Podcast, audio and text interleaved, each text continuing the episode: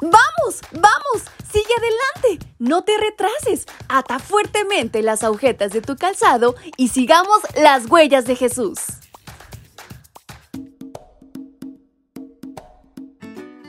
Hola, hola chicos y chicas, ¿cómo están en esta mañana? Su amiga Fabi nuevamente les saluda y les da la más cordial bienvenida a este su devocional para menores y adolescentes. Hoy quiero recordarles lo valiosos e importantes que son para nuestro Dios, porque no es casualidad que escuchen este audio, Él tiene un gran propósito para sus vidas. ¿Y qué les parece si en este 27 de octubre escuchamos la gran reflexión que tiene para nosotros? ¿Me acompañan? y esta se titula Ciro. En el primer año del reinado de Ciro, rey de Persia, y para que se cumpliera la palabra del Señor anunciada por Jeremías, el Señor impulsó a Ciro a que en todo su reino promulgara de palabra y por escrito este decreto. Libro de Esdras capítulo 1, versículo 1. Para saber si un profeta es verdadero, basta con ver si sus mensajes se cumplen. 140 años antes de que Ciro fuera rey de Persia, Isaías profetizó que este rey haría cosas muy importantes a favor del pueblo de Israel. Y esto se cumplió.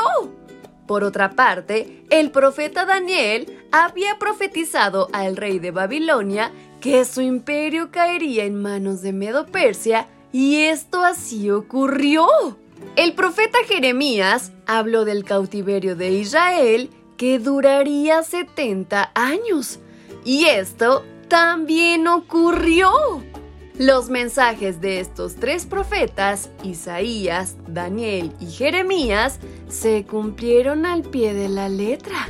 Dios se refirió a Ciro, rey de Persia, como mi pastor. Isaías 44, 28.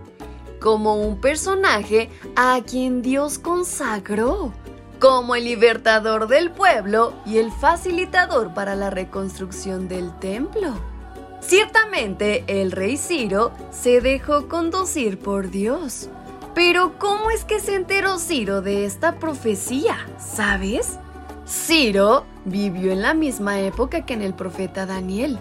Así que suponemos que fue él quien le mostró lo que Isaías había escrito acerca de él 150 años antes. Sin dudar, Ciro decidió obedecer a Dios. Le dio libertad a todos los cautivos que estaban en Babilonia, que eran cerca de 150 mil judíos. Esas personas estaban confiadas en las promesas de Dios y dispuestas a esperar la primera venida de Jesús. ¿Te diste cuenta de algo? Ciro, sin ser del pueblo escogido por Dios, que era Israel, desempeñó una función muy parecida a la de Moisés cuando liberó al pueblo de la esclavitud de Egipto con la ayuda de Dios. El pueblo recorrió más de 1400 kilómetros, o sea, estuvieron caminando cuatro meses. Aunque seguramente habrán estado muy cansados, su alegría por ser libres era aún más grande. Hoy te pregunto, ¿cuál es el desafío que enfrentas hoy? Recuerda que si Dios está a nuestro favor, nadie podrá estar contra nosotros. Romanos 8:31.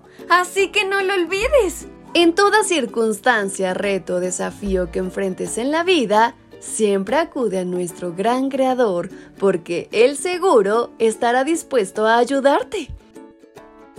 Y con estas palabras en mente es como nos despedimos de nuestra reflexión. Su amiga Fabi les envió un fuerte y muy cariñoso abrazo hasta donde quiera que se encuentren. Hasta pronto.